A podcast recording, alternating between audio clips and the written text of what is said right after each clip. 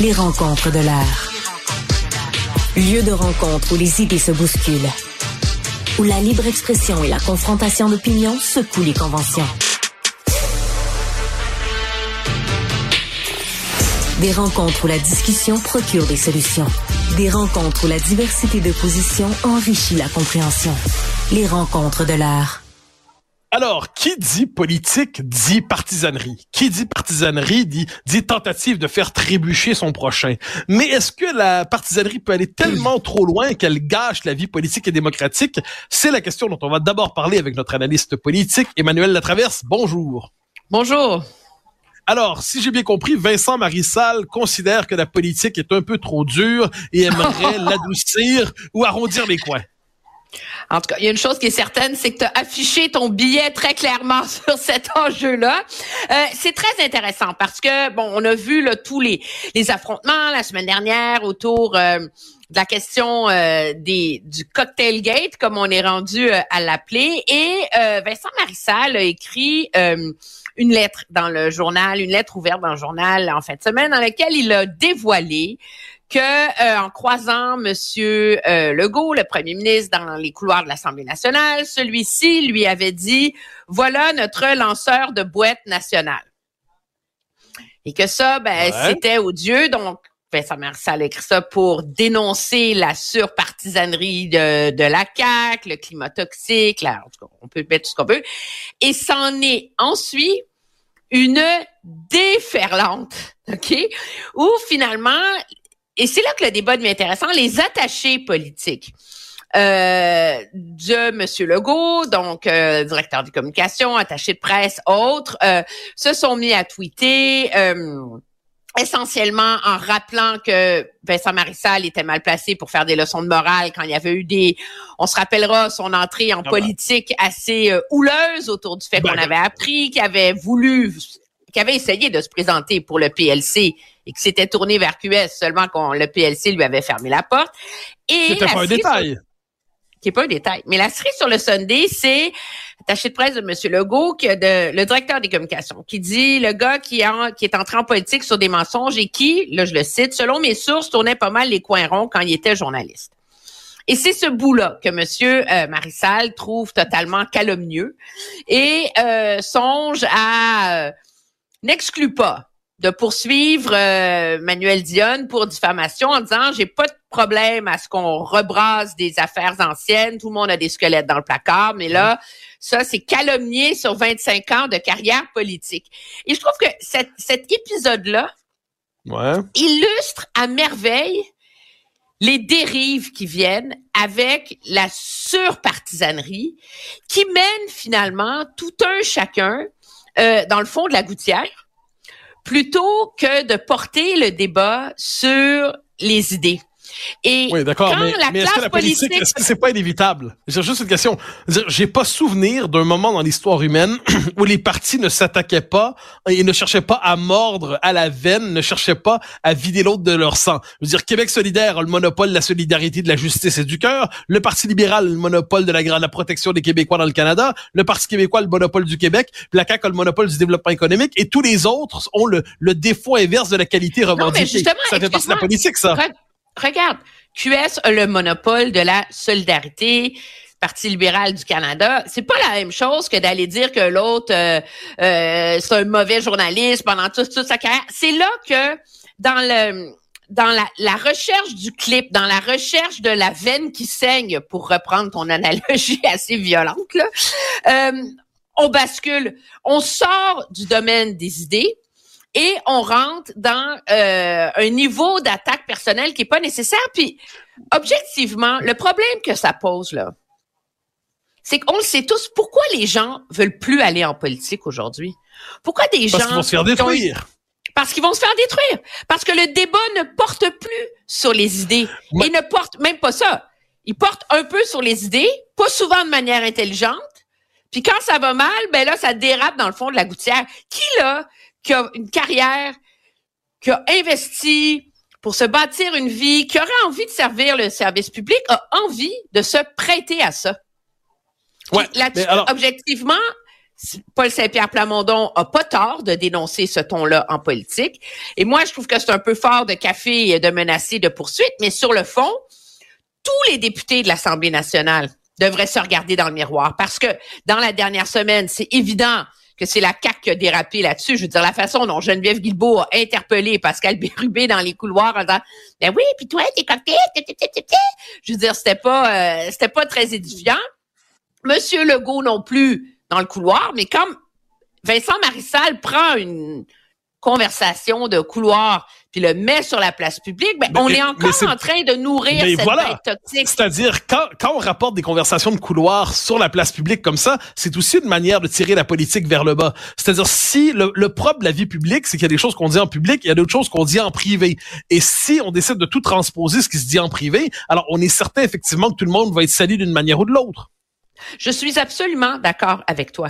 Et c'est et c'est et je et ce ce cocktail gate et tout ce qui l'engendre, c'est à ce chapitre-là, je trouve, euh, qu'il nuit à l'ensemble de la classe politique. C'est sûr qu'il nuit à la CAC parce que la CAC est pris en défaut à étirer l'élastique de l'éthique morale de ces cocktails-là, mais en même temps, la classe politique, l'opposition, en voulant mettre la CAQ à genoux, euh, fait des amalgames, prend n'importe quelle instance de cocktail pour en faire un cas de figure. Et là, on est rendu à mettre sur la place publique, menacer de poursuite, à ce que des attachés politiques sont pas élus, invective des élus, ah ben, toi, as une carrière de pourri. Euh, je veux dire...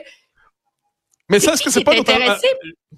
Juste avant qu'on bascule sur l'autre sujet, est-ce que ça, c'est pas un enjeu? Les attachés politiques qui se permettent aujourd'hui d'intervenir comme des militants sur les réseaux sociaux?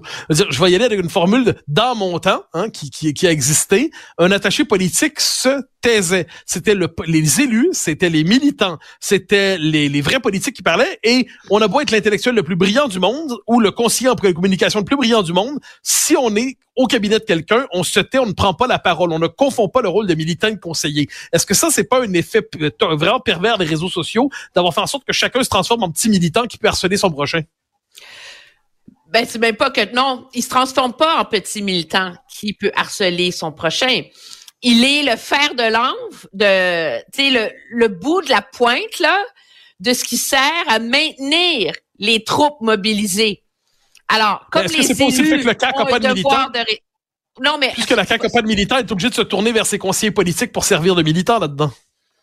Ben non, mais ça fait la CAQ, euh, je veux dire, euh, Gerald Butts, l'ancien conseiller principal de M. Trudeau, le faisait. C'est une nouvelle tendance où finalement, ces gens-là servent à mener dans la sphère des réseaux sociaux euh, les combats euh, et euh, les petites séances d'automotivation collective de tout le monde parce que grâce aux algorithmes des réseaux sociaux, ils savent soit qu'ils s'adressent aux gens qui les détestent, et là, c'est comme piquer la bête, c'est comme faire jouer à la mouche du coche, ou ça sert à rassurer les militants et les gens qui font partie de leur de leur giron, je dirais, que on protège le roi. Et, euh, et c'est vrai, moi, je pense que ça, ça contribue, je suis d'accord avec toi, à envenimer le débat public. Alors, deuxième sujet, euh, d'une autre envergure et surtout d'une autre importance, on sait la formule de Trump, la, la déclaration de Trump disant les pays européens ne payent pas suffisamment leur contribution à l'OTAN. Donc, si jamais la Russie les attaque, qu'ils se démerdent, dit-il autrement. Puis là, il va même avec la provocation ultime, c'est dans son style, et que je la pousserai même la Russie à faire ce qu'elle veut. Mais si on laisse de côté le côté euh, polémique inévitable qui vient avec Trump, est-ce qu'il n'y a pas une vraie question qui se pose ici, c'est-à-dire les Américains, peu à peu, changent de doctrine stratégique. Donc, d'un côté, ceux qui croient au rôle de leader mondial des Américains se tournent de l'Europe vers l'Asie. De l'autre côté, il y a le retour d'un courant isolationniste euh, qui est incarné par Trump aujourd'hui. Puis à travers tout ça, le Canada, dont la politique étrangère consistait à suivre les États-Unis avec une nuance onusienne, eh c'est l'ensemble de la politique étrangère canadienne qui risque d'être déstabilisée par le nouveau cap que pourrait fixer Donald Trump. Euh, absolument. Puis pas seulement par le nouveau cap euh, que est en train de fixer ou que pourrait fixer dans Donald Trump. Ce que, ce que la guerre avec la Russie euh, en Ukraine illustre, c'est que euh, le devoir et le rôle de l'OTAN pour protéger ses membres n'est plus seulement euh, théorique.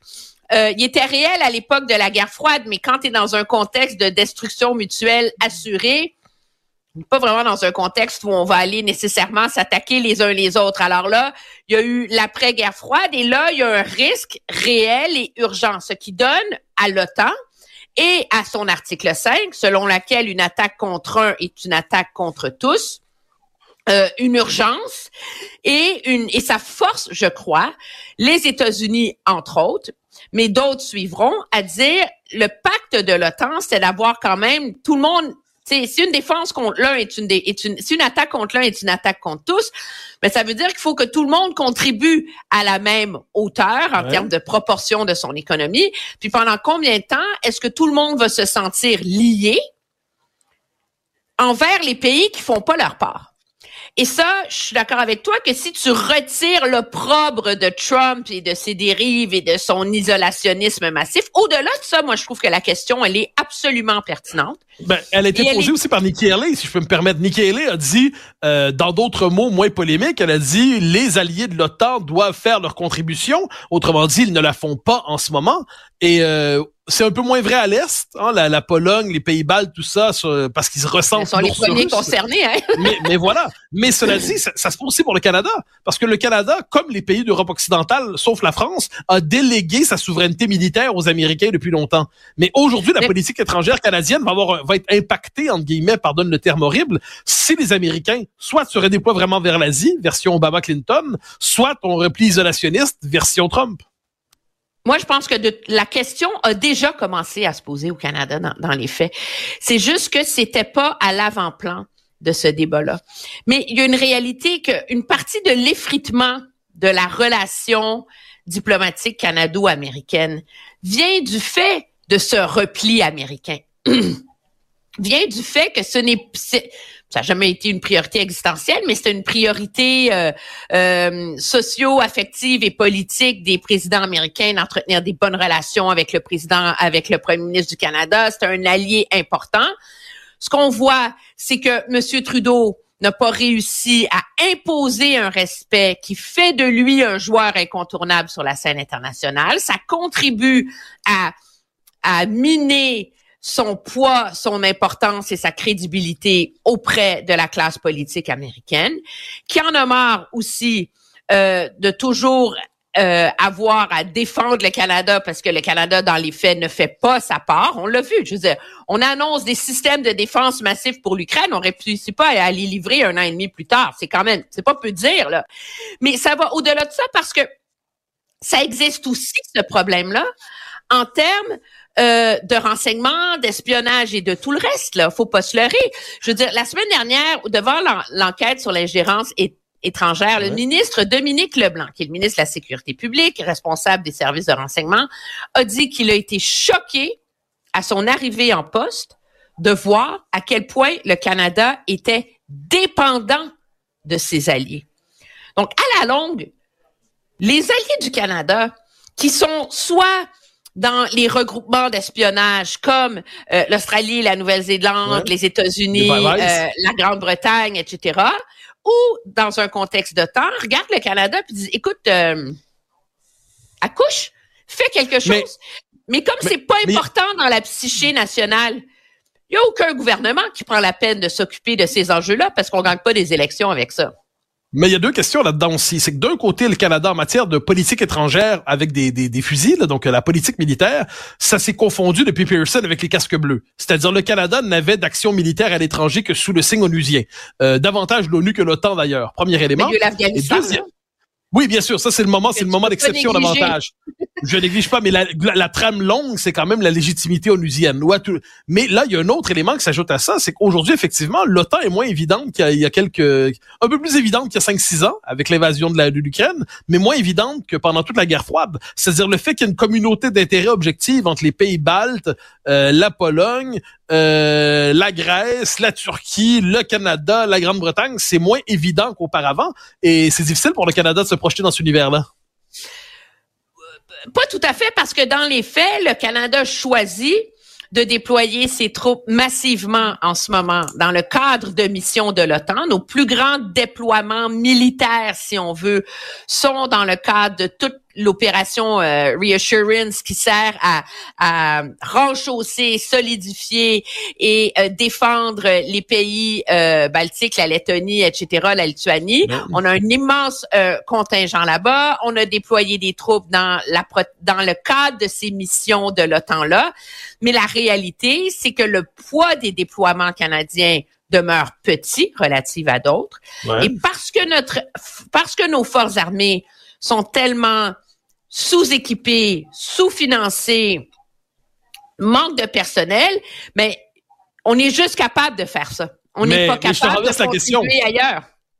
Oui, l'armée canadienne se déploie dans le cadre que tu dis, mais si on posait la question aujourd'hui en disant, parce que vu le réchauffement des relations internationales, aux Canadiens, imaginons qu'une forme d'engrenage autour de l'Ukraine, ça touche la Pologne. Si on disait au Canada, vous êtes prêt à rentrer en guerre avec l'Ukraine pour défendre, euh, pas avec l'Ukraine, avec la Russie, pour défendre les pays baltes ou défendre la Pologne, il n'est pas évident que l'opinion canadienne serait enthousiaste, sauf dans quelle communauté dans l'Ouest canadien. Je pense que c'est le sous-texte aussi de cette histoire.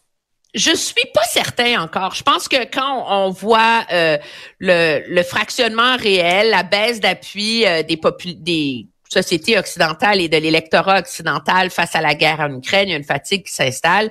Euh, c'est sûr que cette baisse-là, on la voit aussi au Canada, mais elle est quand même, c'est rien comparé à ce qu'on voit dans d'autres pays, que ce soit la France, les États-Unis ou ailleurs. Moi, je pense que le Canada s'accroche à cette idée euh, culturellement, que de défendre la démocratie, que de défendre les valeurs fondamentales occidentales contre l'autoritarisme, euh, les dictatures, euh, les visées impériales de pays comme la Russie demeurent importants, mais la réalité, c'est qu'on est dans un pays où on se projette ainsi mentalement, mais où il n'y a aucun appétit politique pour devenir un joueur qui permet sur la scène internationale de remplir ce rôle-là.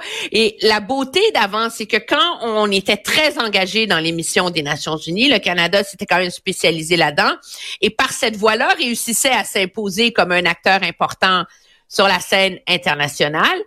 Mais après l'Afghanistan, comme on y a eu une fatigue et un épuisement, ben là, on est comme dans un no man's land où, parce que nos forces armées sont sous-financées, on n'a pas les moyens de beaucoup de, déploiements. Donc là, on est concentré dans un, deux petits déploiements minusculos pour faire semblant, euh, qui sont davantage pas faire semblant, qui sont davantage symboliques, mais euh, ça vient renforcer cette perception, je crois, que le Canada, dans le nouvel ordre mondial qui se dessine, n'est plus capable d'être militairement un joueur important, n'est pas capable d'être en termes de renseignement un joueur important. Et donc, les deux leviers qui appuient une politique diplomatique crédible, la force et l'information, mais on les a pas. Alors, c'est un peu comme si l'empereur est nu. Et à ce chapitre-là, pour boucler la boucle, la mise en garde de Donald Trump est absolument excessive. Euh, et mal avisée en termes diplomatiques, mais la mise en garde plus, que, plus large que ça évoque devrait commencer à faire partie de la psyché et du débat politique ici au Canada, c'est certain. Le Canada, wannabe superpuissance morale, nain politique, géopolitique et militaire, c'est une forme d'écartèlement. Emmanuel Latraverse, merci infiniment, on se reparle demain. Au revoir. Alors, chers amis, c'était un bonheur de vous retrouver. Nous nous retrouvons demain, évidemment, pour poursuivre ce décryptage de l'actualité. Au très grand plaisir de vous revoir.